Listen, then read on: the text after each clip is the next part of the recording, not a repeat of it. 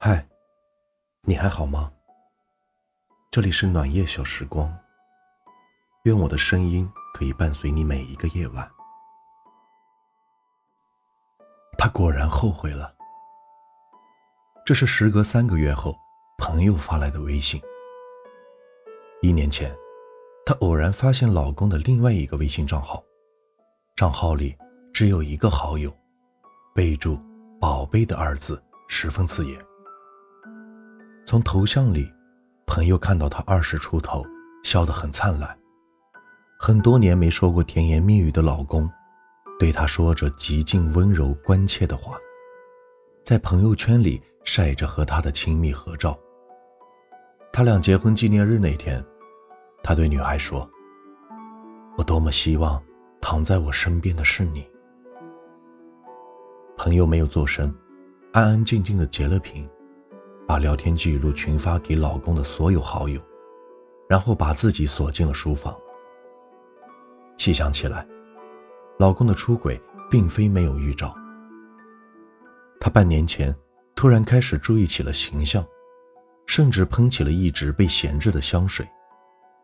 平常压根不发朋友圈的他，有段时间突然记录起上班时的风景，吃过的美食。总在晚上发一些感悟的句子和深情的歌曲。那一晚，朋友见证了老公在门外由急切到恳求，到暴怒。他大声地吼着：“朋友是多不解风情，不懂体贴，身材走样，脾气不好，走到这一步都是被他逼的。”而那个女孩又是多么美好，给了他多少慰藉。十年岁月，红玫瑰终究被碾成了蚊子血。朋友果断选择离婚，房子归他。刚离婚那会，朋友也会偷偷去看前夫的朋友圈。他光明正大的秀起了恩爱，置顶的照片也换成了和小三的合影。这是和他在一起时，他不屑去做的。他煎熬过。逼迫着自己不去想，后来渐渐放下。直到有一天晚上，小三给他打电话，问前夫是不是在他这儿，因为前夫晚上没有回家。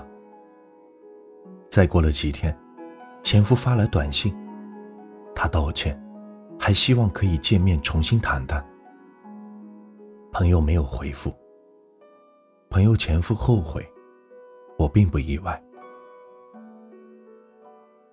事实说，曾做过一个调查，你通常在什么情况下会出轨？各个年龄段的最多选项，无一例外都是没有特别情况。生活无趣，感情趋于平淡，似乎已经成了促使婚外情出现的最大推手。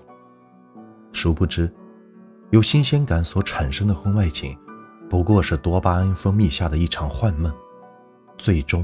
也会随着时间消散。曾看过一部讲述婚外情的电影《如影随心》。陈晓饰演的小提琴家陆松和杜鹃饰演的画家文英在巴黎邂逅，两个同样有艺术气质且追求浪漫的人，干柴烈火般聚合在了一起。可事实上，他们都有各自的家庭。文英的丈夫是一名外科大夫。在她眼里，丈夫重度洁癖，毫无趣味，连吵架都吵不起来。陆松的妻子是中文老师，一心的相夫教子。陆松觉得她性格强势，不解风情。平淡无味的婚姻让他们觉得痛苦不已。最终，两个能给彼此心灵慰藉的人，选择离开各自的家庭，共同生活。可激情的泡沫终究会破碎。进入了平淡期的他们，为生活的琐碎争吵，宣泄不满，也开始对对方起疑心，彼此猜忌。后来，陆松才想起来，自己刚遇到前妻时，也曾为她纹纹身，拉过小提琴，也爱得无可救药。最后，他选择逃离这段婚外情。如同逃离前妻那般，莫文蔚的《阴天》里唱：“开始总是分分钟都妙不可言，谁都以为热情它永不会减，除了激情褪去后的那一点点倦。”与曾经有情谊的妻子在一起，尚且守不住婚姻的平淡，因为新鲜感而结合的感情，也会因为新鲜感而更快的结束。这个世界很公平，你以什么样的方式得来的爱情，最后也会以什么样的方式失去。偷来的感情，都不长。奇葩说曾经有一期辩题。婚后遇到今生挚爱怎么办？金星说了这样一段话：当你在婚后还能遇到今生挚爱，一定是双方的原因。因为你缺点东西，你不满足，你有一扇窗是打开的，如果那扇窗关上，遇见挚爱的可能性很低。而出轨的本质，就是不愿关窗，逃避婚姻中出现的问题。可既有的问题不沟通、不修复，哪怕换了一个人，不过是折腾了一大圈。生活琐碎会让矛盾再次暴露，甚至出现更多的窗户。电视剧《我的前半生》里，陈俊生的婚姻既是如此。陈俊生厌倦罗子君的依附和索取，罗子君懵然不知。婚姻亮起红灯。陈俊生却选择逃避，宁愿待在公司加班，也不愿和罗子君试着去沟通交流。而同事玲玲工作起来一丝不苟，她的陪伴更是让他体会到了久违的温柔舒心。他向罗子君摊牌，他爱上了玲玲，他要离婚。他不顾罗子君的央求，也忘了曾经是他让罗子君安心做家庭主妇。他选择了抛弃责任担当，自我解脱。玲玲如愿以偿的上位，婚后，陈俊生却发现他并不如之前那般人畜无害，监视他甚至比当初的罗子君更甚。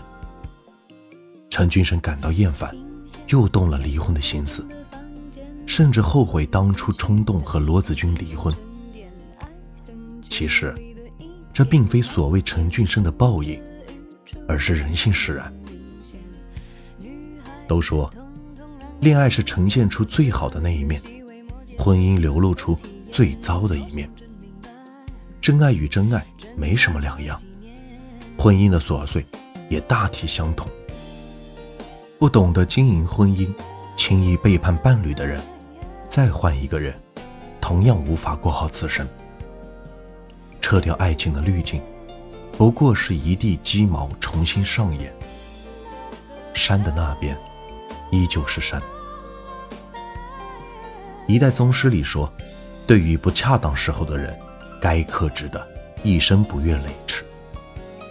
这世上从来没有两个完美契合的伴侣，在漫长琐碎的婚姻生活里，难免会有一次又一次的危机。我们不过是凡人。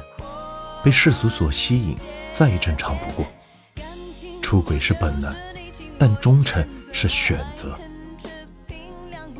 当婚姻被岁月磨得只剩柴米油盐的时候，支撑着他的一定是责任，而非激情。真正长久的感情，在于你有你的个性，我有我的分寸，相互磨合，相互包容，适度让步。新鲜感是和旧的人一起体验新的事物，而不是和新的人去循环旧事物。最后，想把《追风筝的人》里的一段话送给你：曾经那个愿为我千千万万次捡风筝的人已经逝去，人生中错过了，就不会再得到。也许我们会忏悔，会救赎，但这些似乎都已经晚了。每当放风筝的那一刻。我们应该问问自己：我们是否真的珍惜过我们所拥有的一切？眼前人最值得珍惜，别等错过才追悔，别等伤过才懂珍惜。